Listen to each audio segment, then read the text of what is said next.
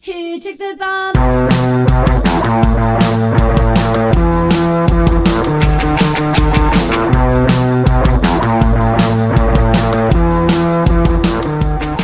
pasa? Es que, ¿puedo decirlo? Sí. Bueno, pues que Es que es automático. se me ha ocurrido hacer como un despegue en plan 5, 4, 3, 2, 1 y claro. Bueno, Esto no es habitual. No es habitual. He hecho como un poco un aterrizaje, alunizaje. Un alunizaje. Ha estado guay, lo que pasa es que es una novedad de la que yo no estaba informada, entonces ha sido una novedad sorpresa y por eso me ha dado la risa. No pasa nada. Bueno, por eso y porque cada vez que se da eh, al botón play, María, risota. Sí, es como... Es como que entra la seño, ¿eh? Es como, ¿qué pasa? ¿Es jueves? ¿Qué pasa? ¡Es jueves! jueves! Es jueves y ya está aquí el podcast de la indiscreta que ha pasado esta semana, ¿no Esta lo sabes? semana, voy a decir lo que digo cada semana, A que es ver. que, bueno, es que yo no me lo puedo creer, estoy en shock, pero hemos casi desbancado a, al señor Broncano. Broncano, Broncano, que ya hice una story diciendo que tenías nuestro aliento en la nuca.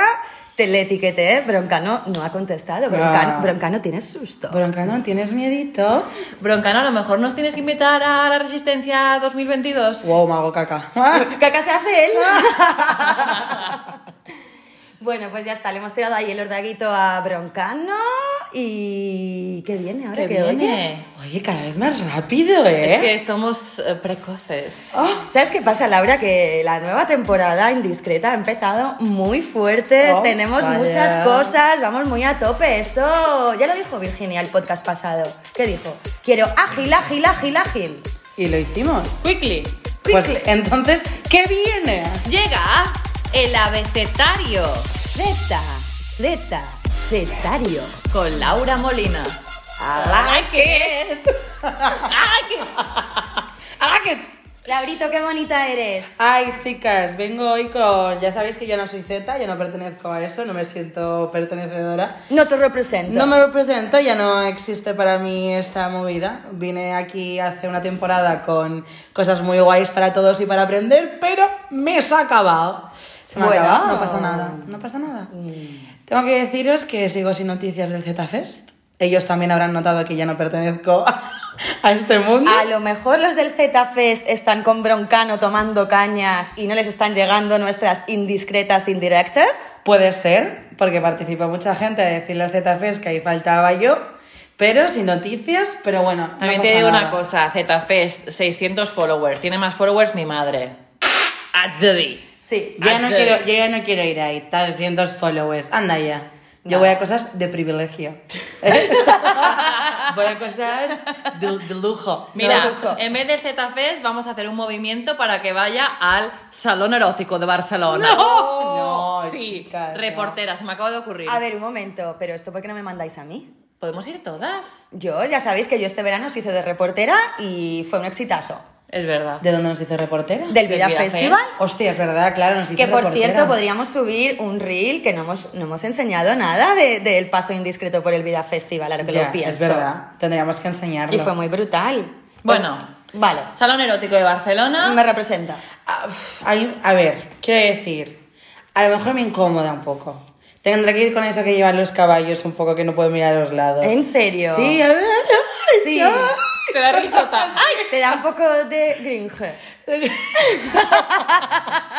Es que según qué, el tema sexual, según qué, co- un sex shop es un poco... Claro, y o sea, bien, todo abierto y todo genial, pero yo tampoco quiero ver a nadie disparar bolas de ping-pong desde algún sitio raro. ¿Cómo? ¿Cómo? No, no, a ver, wait, wait, wait. Aten esos ponis. ¿Qué pasa con bolas de ping-pong? No lo he pillado. Pues que hay, personas en el salón erótico que hacen espectáculo de lanzamiento de bolas o de collares de perlas por la vagina, lo que viene siendo. Claro, ¿tú qué te pensabas? Querías saber vibratores, ¿no? Pues yo no sé si de repente era una bola de ping-pong que mm, te la podías introducir y aquello vibraba de una manera especial. No lo sé, No, siglo XXI. no, yo no, estoy no, abierta no. a cualquier invento Hacen innovador. shows en directo. Ah, pero a mí esto Claro. me encantaría verlo. Lanzamiento de bolas de ping-pong con Sí. el coñete. Pero las bolas de ping-pong deberían decir patriarcado, Claro. machismo.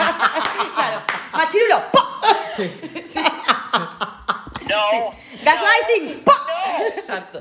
Para mí es un poco. Mira, me viene un poco al pelo esto, a lo que os iba a contar. Porque para mí este salón de erótico este es un poco controvertido. Quiero decir, muy bien, muy libre el sexo y tal, pero ahí sigue habiendo mm, hombres mayores con sus mariconeras colgadas yendo a ver mujeres en tetas. Sí, es claro. verdad. eso ¿Y a es qué vengo a verdad. hablar yo? Porque no vamos a hablar nunca de esto, chicas. De- Ay, que nos trae una novedad. Os traigo una nove- Bueno, yo creo que sabéis qué es, pero bueno, para quien no sepa qué es, aparte ya hace más de un añito que esto está on fire, pero nunca hemos hablado del OnlyFans.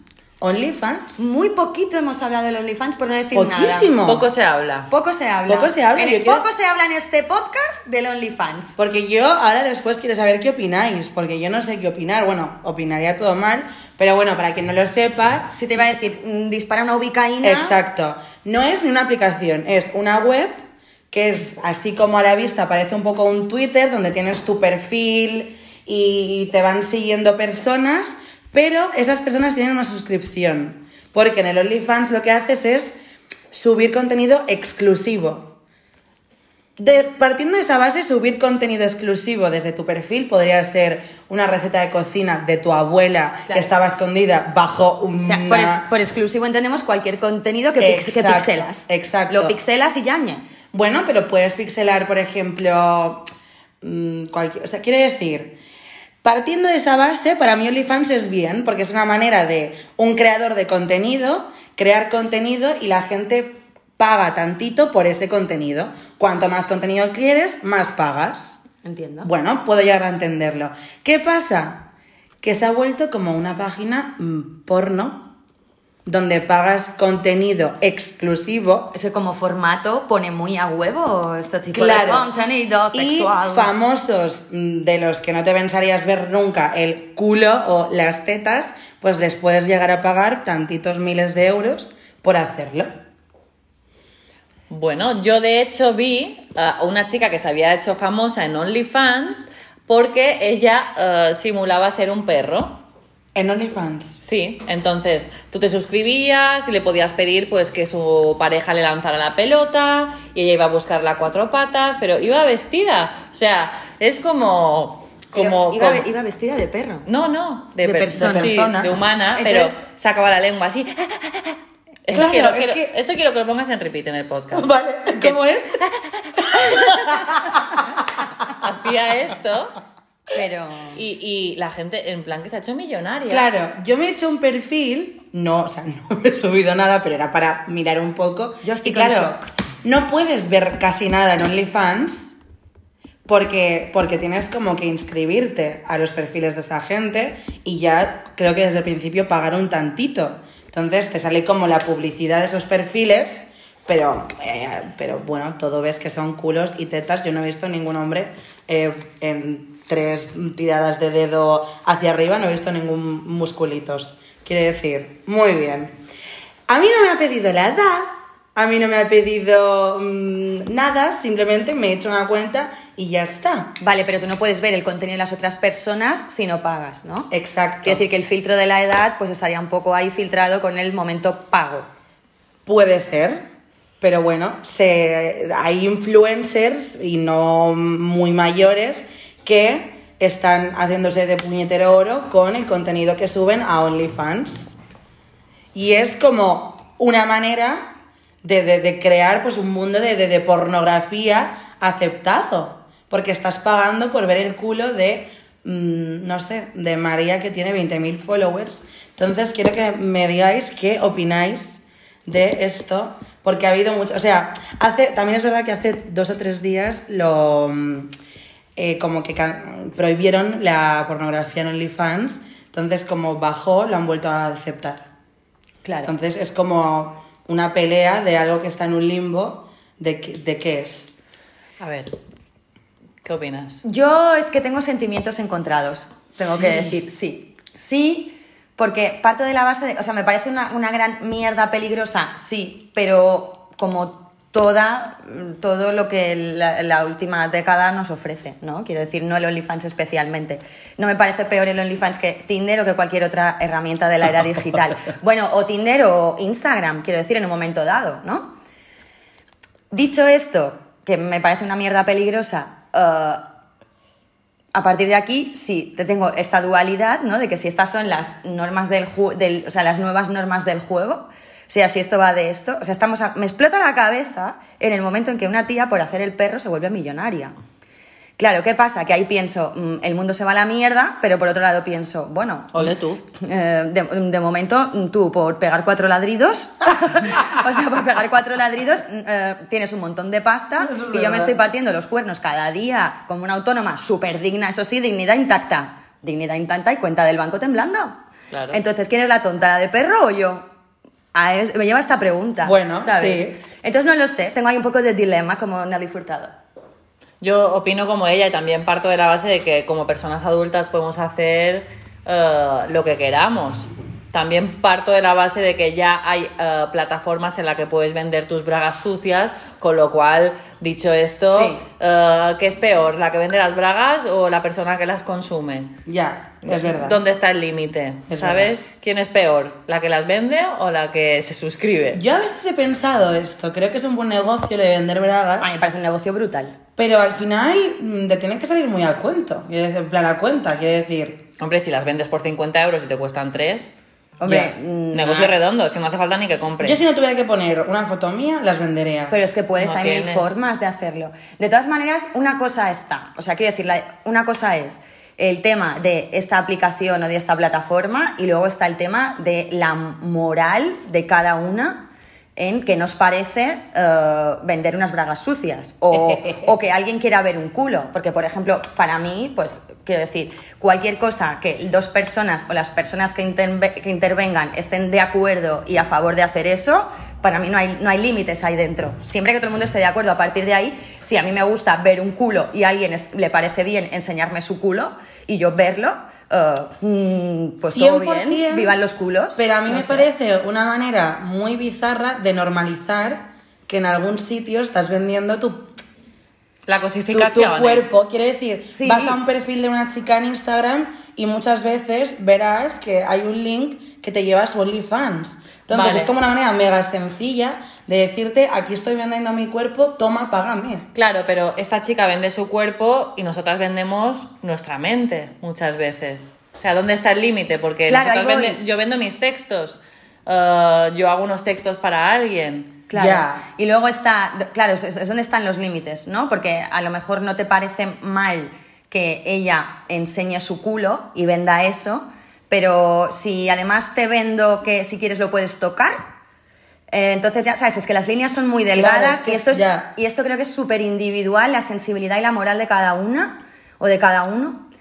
Entonces, mm, no lo sé, es un jardín que tampoco me gustaría herir ninguna sensibilidad, pero yo personalmente con esto, si, si ella le gusta su culo, está orgullosa de su culo y hay gente que lo admira y le parece algo bello y le gusta ver el culo y pagar por eso y ella se gana la vida así y ella es feliz y el que o la que mira el culo también, por mi parte, no hay ningún problema. Que lo mueva y que lo paguen. Que mueva tenía- ese culo. Tenía que abrir ese melón y lo hemos abierto. Exacto.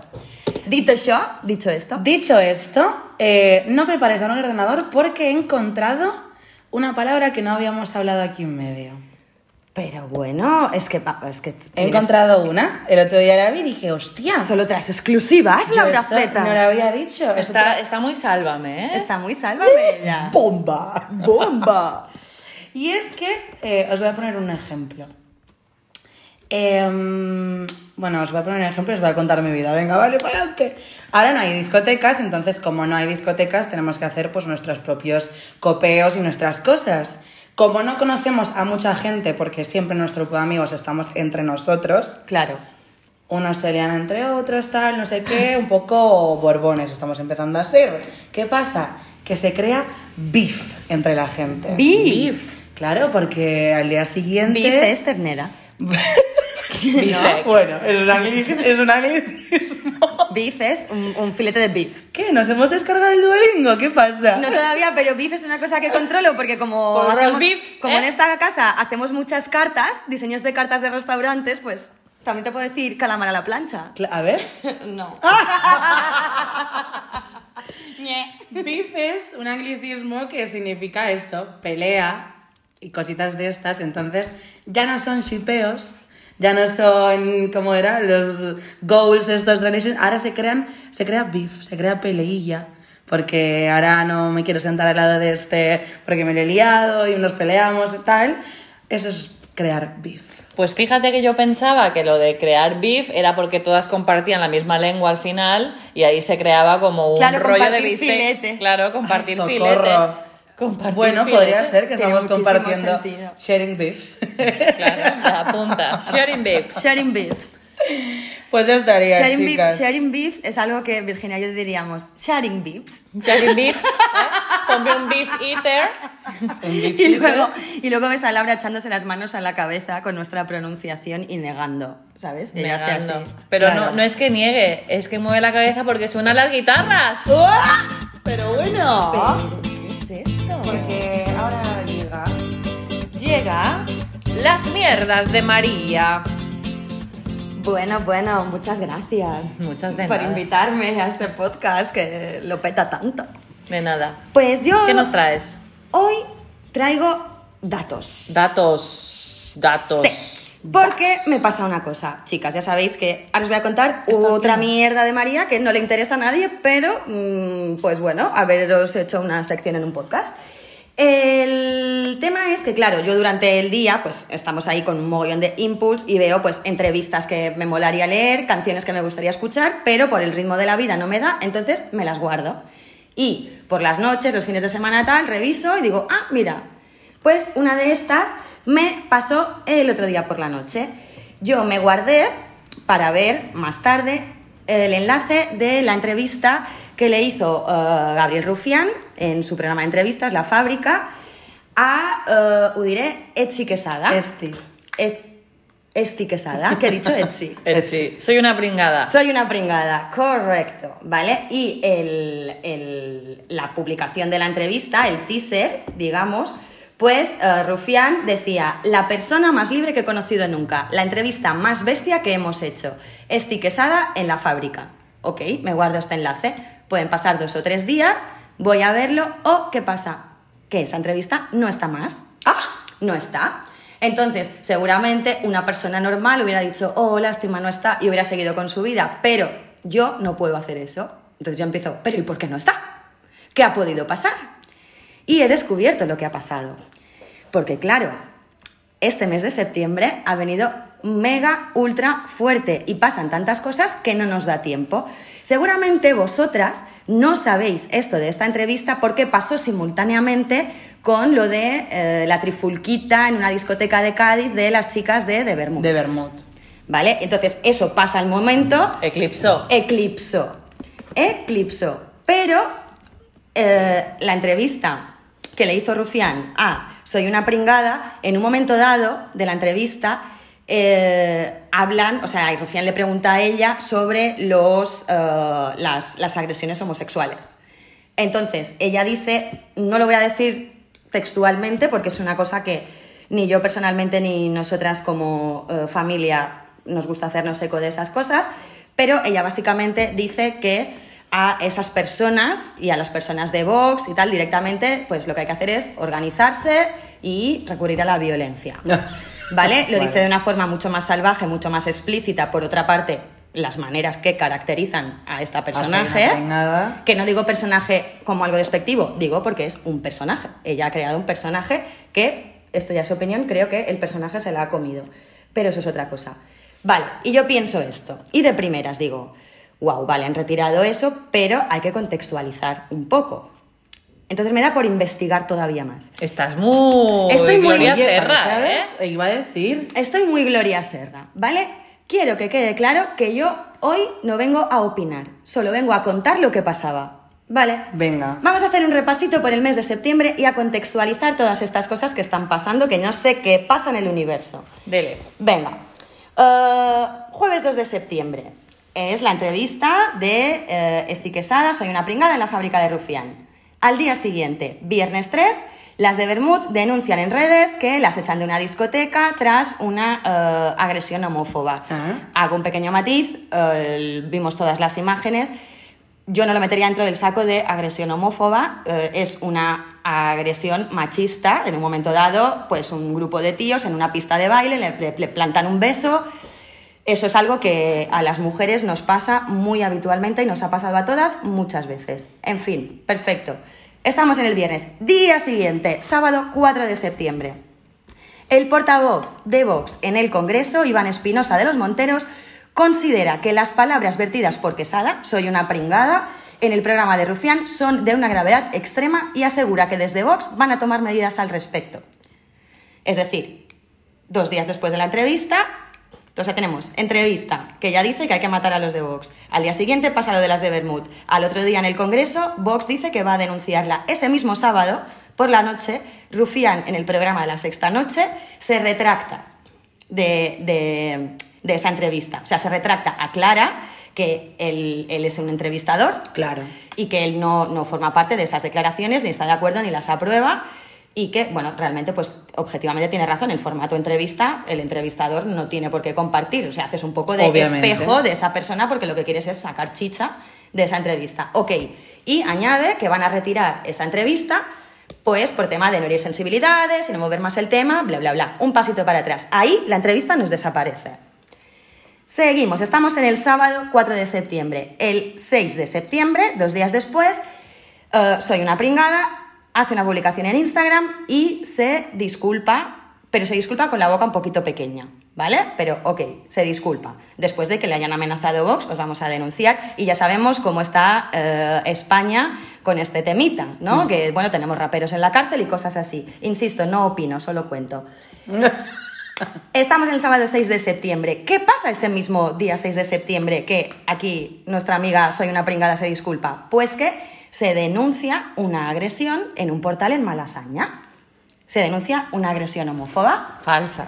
falsa, pero estamos en el 6 de septiembre y aquí aún no lo sabemos. ¿Qué pasa? Que luego el 8 de septiembre, aquí ya sí, todos los titulares, la denuncia de la agresión homófoba de Malasaña es falsa.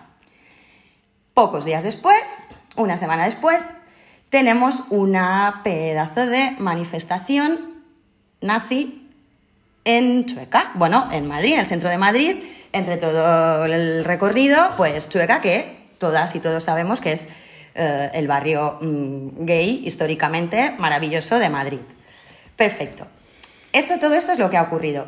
Me gustaría, para añadir, ¿vale? Y contextualizar todavía un poquito más, he traído pues como una especie de los titulares, todo esto es de este verano, ¿vale? No me voy a ir más lejos, porque ahora mismo lo que nos encontramos es que eh, los representantes de Vox dicen que, eh, o, sea, que o sea, justifican, ¿vale? Después de la, de la manifestación homófoba en la manifestación nazi en Madrid en Chueca, la respuesta de Vox es justificar de alguna manera, o sea, no, no justifican esa manifestación, o sea, no se la atribuyen, es como que algo que no tiene nada que ver con nosotros, pero sí que de alguna manera la justifican con el tema de nos agarramos a las denuncias falsas y a todo esto. Solo voy a leer titulares cogidos al azar de este verano. Voy a ir de atrás hacia adelante y ahora entenderéis por qué, porque quiero acabar en una en concreto. Bueno, 12 de septiembre, Julián Illanes, el ataque homófobo que sufrí ha condicionado parte de mi vida y de las decisiones que he tomado. Más, más, más. Eh, 10 de septiembre, el miedo al retroceso y, el hartazgo por la violencia cotidiana movilizan al colectivo LGTBI. 9 de septiembre, concentración en Velada, Toledo, contra la LGTBI, LGTBI-fobia, tras la agresión a una joven de la localidad. Seguimos. Ah, ah, ah. 7 de septiembre. No, mentira. Sí. 7 de septiembre. Un joven trans es agredido en Valencia por dirigirse a su atacante en género neutro. 6 de septiembre. ah, vale, en 6 de septiembre, nada. Ve- 19 de agosto. 24 denuncias por homofobia en lo que va de año en Extremadura. Las mismas que en todo el año 2020.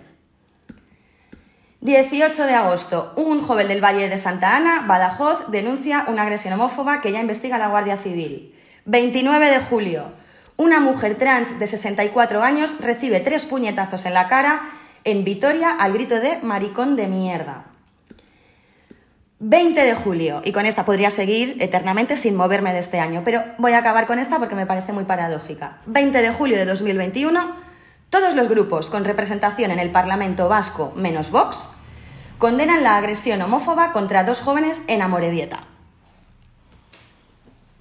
No tengo más que añadir.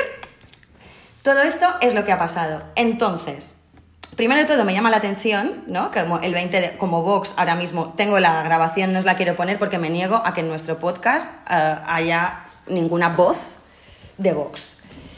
Pero eh, hacen alusión a eh, las denuncias falsas, como que le quitan hierro, como que esto es algo que nos inventamos las mujeres y la gente de izquierdas, ¿no? El tema de la homofobia está en nuestras cabezas.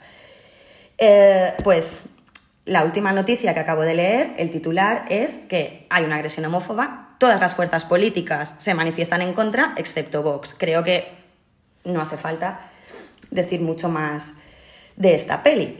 Yo todo esto vino a raíz de que a mí me surgió el dilema de si eh, había hecho mal o había hecho, o sea, en qué medida yo condeno el hecho de que soy una pringada eh, responda como con violencia con algo que se puede interpretar como incitación al odio o a la violencia. Yo personal, bueno, no sé cómo veis vosotras después de todo esto que acabo de soltar, pero yo personalmente creo que es algo innecesario. Es decir, poniéndolo en contexto, me parecería exagerado que ahora mismo a esta persona eh, le cayera una condena de prisión o una multa demasiado severa porque he sido capaz de contextualizarlo. Y viendo el contexto, que es todo lo que os acabo de contar, eh, puedo entender cómo está el ambiente en- en- con este tema y, cómo está todo el mundo de irascible y de hasta los cojones y hasta el coño un poco de todo esto. Y también que el personaje de, esta chica es así, es, creo que es una, es una personaje que no es que odie a la gente, odia al mundo, es que se odia a sí misma. Se odia a sí misma Claro. y lo traduce, o sea, y lo transmite a través del humor más negro y más sarcástico que se puede. O sea, que dentro de este contexto no es algo que me parezca grave que esta chica dijera eso y se retirara esa entrevista. Ahora bien, me parece tremendamente torpe. Y en lo que nos afecta a nosotras, creo que hay que ser muy responsable y tener mucho cuidado con lo que dices cuando sabes que lo que dices hay personas que lo están escuchando. ¿No? Que, que hay personas que. O sea, que el mensaje que lanzas, hay muchas personas que lo van a recoger y cada uno lo va a recoger como quiera. Creo que ese ejercicio de responsabilidad hay que hacerlo. Es decir, tía, tú no puedes decir públicamente, porque eres un personaje público, que hay que poner un cóctel molotov en no sé dónde Ya. es torpe.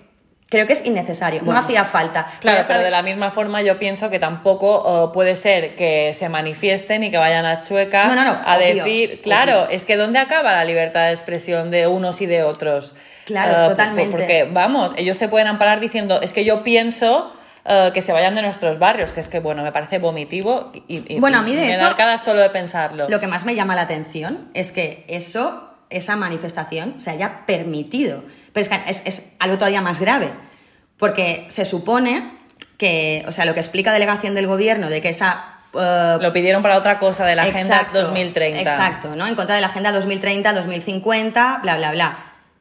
Ok, eh, si ponéis en Google información sobre esa asociación, eh, no hace falta tener muchos estudios ni ser muy avispada mm, para ver por dónde van los tiros. Pero es que es más, si una vez in situ, en la manifestación, empiezas a ver banderas, insignias nazis, eh, banderas anti- anticonstitucionales eh, y gritos... Y de- bengalas, que también me parece que están eh, prohibidas. bengalas y gritos, bueno, no los voy a repetir, mm, pues creo que hay que dispersar esa concentración Claro. automáticamente. No Claro. solo ocurre eso, sino que la policía escolta a estas personas. Mientras que atraviesan el barrio de Chueca gritando estas cosas, están escoltados por la policía. Ya. En vez de estar detenidos. En vez de estar detenidos automáticamente, disuelto eso, todo el mundo a comisaría y a declarar y qué es esta mierda y quién la ha organizado y quién la ha permitido.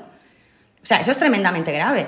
Pero, pero creo que, que nosotras y nosotros tenemos un poco la responsabilidad de templar, templarnos, templarnos un poco, o sea, ser un poco más frías y un poco más fríos y tener, es decir, no les podemos dar armas.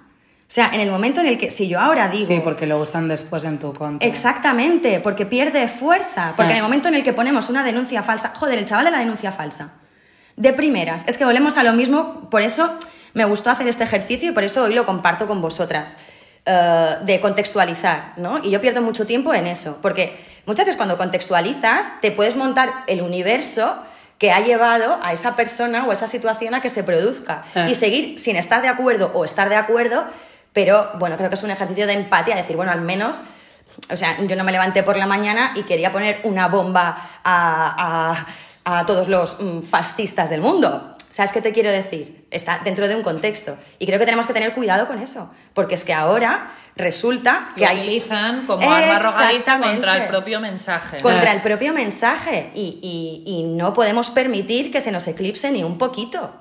Ni un poquito. Y las Totalmente. cagadas no tienen que ser nuestras. Y cuando hablo nuestras me refiero de los hombres y las mujeres libres. No me refiero a, a algo, a una propiedad que pertenece a alguien ni nada elitista, a las personas normales del mundo.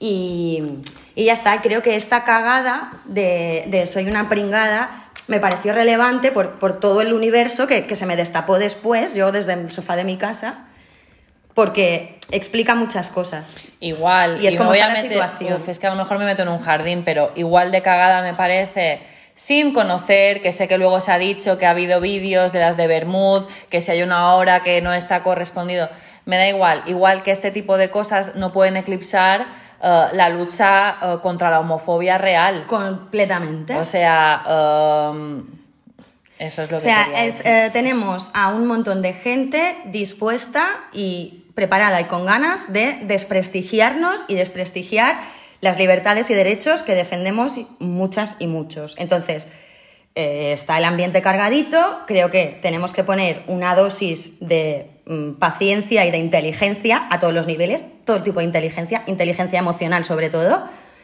y, tener mucho cuidado porque, porque la cosa está calentita y es muy fácil.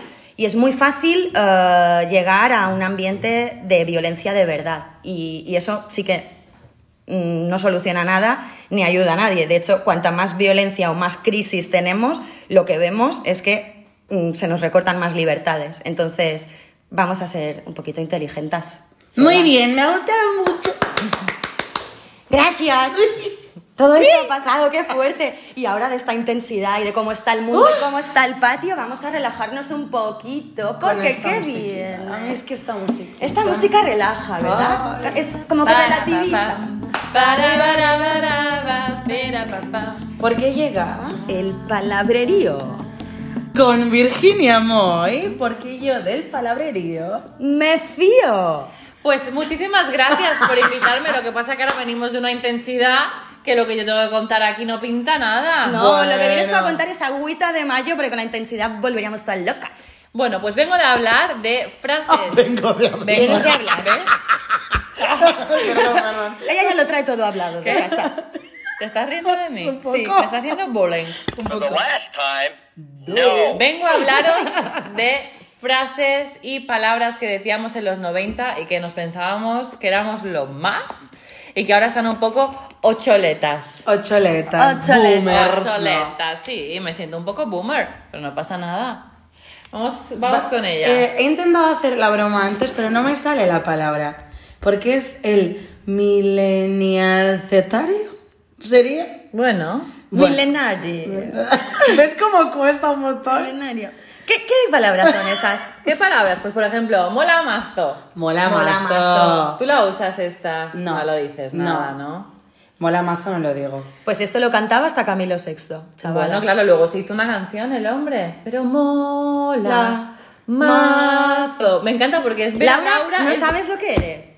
¿Sabéis qué pasa? Es que es- me encanta cuando me miráis con esa cara de... de- Es virgen. Es virgen de Camilo. Mola mazo. Mola Claro, mazo. amiros, esto, Yo creo que igual la vamos a escuchar y todo. Vale, a ver.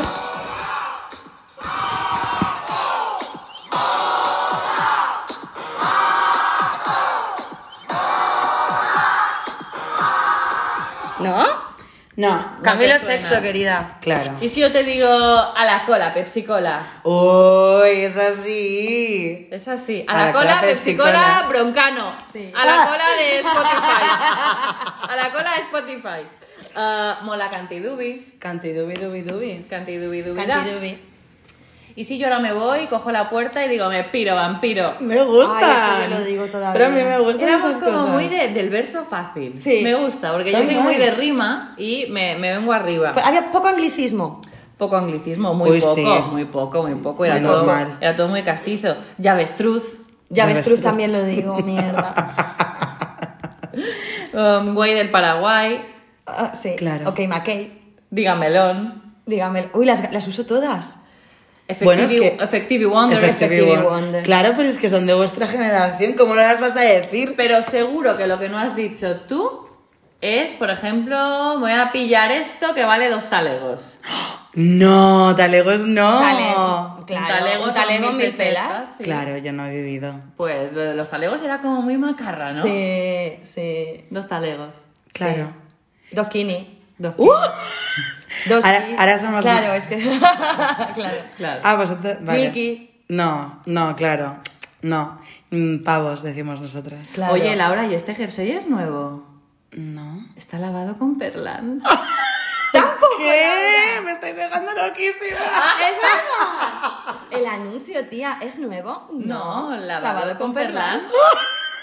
Pues mira qué esloganosis que tuvo esa persona, Sí. porque la clavó y todo el mundo cuando decías, hostia, esto es nuevo, te decían, no, lavado con perlán. Muy buena. Buenísima. Buenísima. Sí. Eh, ¿Y tú por las noches qué haces? ¿Dormir? Nosotras nos metemos en el sobre. Claro.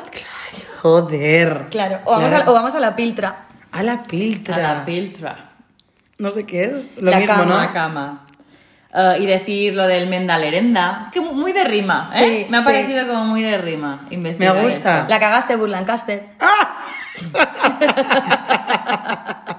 Chachi piruli. Sí, no, no. O sea, sí es verdad que las conozco, pero no he, no he usado. No hablas millennial. No, yo hablo lo que puedo, lo que me Lo dejan. que me dejan. y ya está. Os he traído que recull. Me encanta. No te salen más, ¿no? Eh, Uh, yo es que gasto un montón, ¿eh? Uh, podría haber... uh, A ver, a ver. Es que ahora estoy pensando alguna de las que digáis vosotras de repente, pero no me salen tampoco. Yo uso un montón y lo que me salen solas. Claro, O sea, no es algo que elija decir, me- lo digo. Yo lo que echo mucho de menos es llamar a casa de alguien.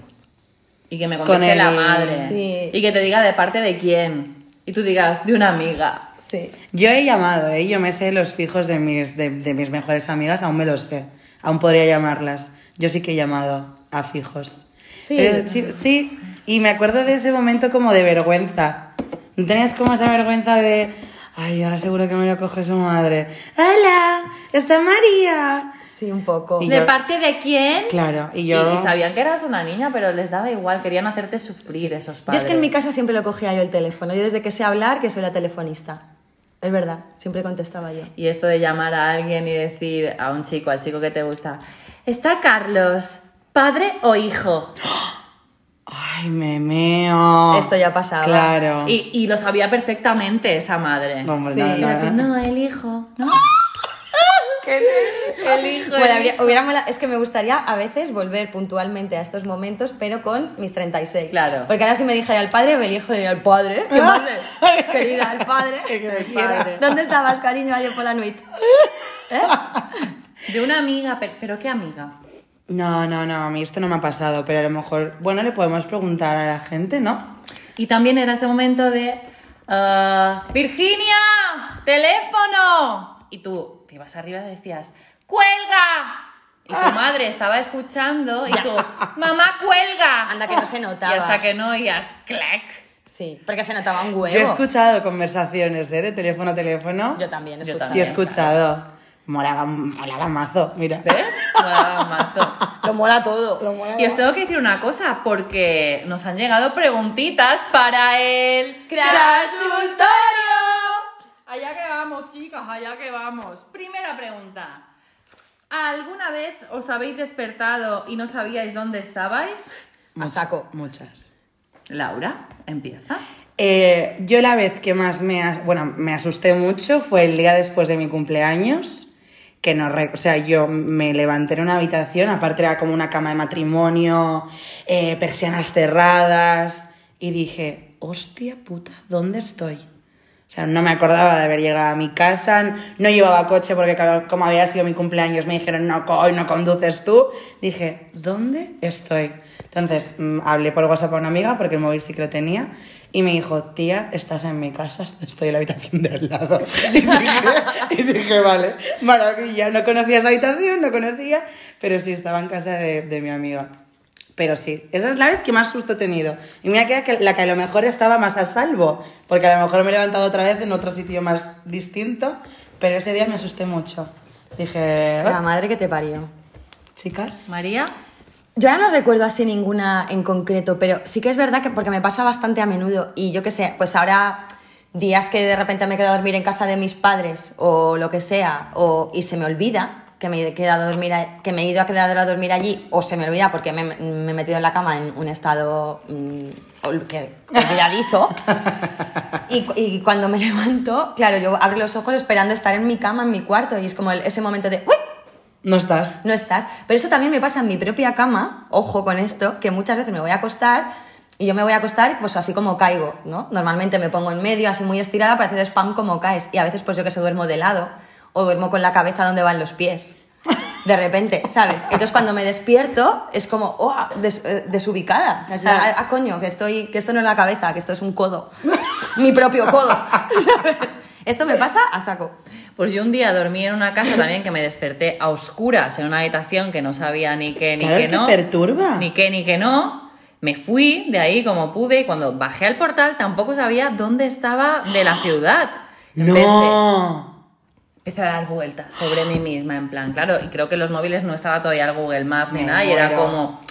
Y andé un poquito porque era como por debajo de unos árboles y pegué a General Riera, que es una calle como muy, muy transitada de, de Palma, pero era como ansiedad, Claro. decir, ¿dónde, dónde estoy? Bueno, y más, y aparte de dónde estoy, qué he hecho, dónde he dormido y por qué he llegado aquí. O sea, sí, ha pasado.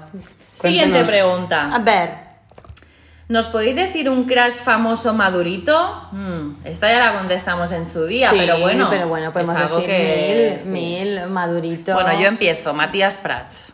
Matías Prats es verdad que es tu crash madurito. Es tu crash, ¿eh? El Claro. de Anaís era Emilio Aragón. Uf, qué fuerte era eso también. Tened en cuenta que para mí Madurito Claro, es que entonces el debate es el vuestro. en esto. O sea, claro, pues yo te puedo decir Willy Toledo, pues que Willy Toledo tampoco es tan madurito. O sea, 50 años, pues ya ves. 50 años no nos pilla tan Estoy lejos. pensando un crash Madurito.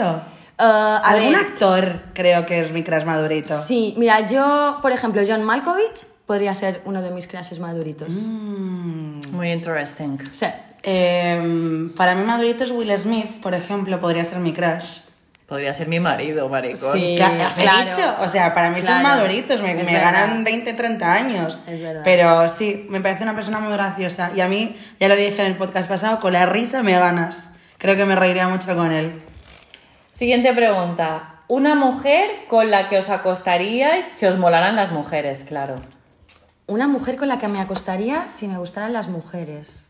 Oh, Wow. Oh. Es claro, tengo esta mente tan heterosexual que me cuesta un poco. Pero... A mí me gusta mucho. eh, es muy típico tópico, ¿eh? Pero es que me parece muy sexy esta persona. Y muy como. en- dentro de lo que cabe, como muy natural. eh, Blanca Suárez. Blanca Suárez te la compré, es Me preciosa. o sea, me parece. Y aparte me parece como muy natural, muy. Muy. Y digo. pff, Sí, yo- Blanca Suárez igual también por me la ti, tiraba Por ti sí. O sea, pa'lante contigo. Leonor Walding también me parece. el- Con Leonor Walding- Lo que pasa es que de Leonor Walding igual me enamoraba y todo, ¿eh? Fíjate lo que te digo. Sí. A mí me encanta una chica que sigo Leonor, en- Leonor Walding, la cantante de Marlango, cantante, Sí, sí. actriz y mejor persona. A mí me gusta mucho una chica que sigo en Instagram que se llama Euge- Eu- Eugenia Tenebaum, Tenebaum o algo Uy, así. cómo me suena un Que tiene el montón. pelo naranja, que es activista, feminista y tal. Y solo por ver cómo, cómo habla, cómo sabe. Y como tal digo, ay, mm, me gustas. A mí es que me gusta un cultivar la mente. A ti sí. A ti por la mente, te ves. A mí por la risa y a ti por la mente. Y te por la risa, si tuviera que elegir una mujer que me haga reír en este pa- país, estoy hoy, estoy de jueves total. Eh, Eva H. A mí Silvia Abril, eh, Silvia me- Abril. Me, flipa muchísimo. Silvia Abril. Por el reír no sé cuál os diría. Yo por el reír, Silvia Abril, creo que Sil. Sí, Creo que Sil. Creo que sí. creo que Silvia Abril. Y hasta aquí nuestro programa de hoy. Oye, que. He tenido una tarde fantástica, pero no ha sido esta. Oye, que ha sido maravilloso, que volvemos el jueves que viene, que como siempre nos enviáis preguntitas y audios, por favor, para el consultorio y que tenemos muchas novedades, que tenemos un Spy Girls que el jueves que viene podemos contar un poquillo más ¿Sí? Claro.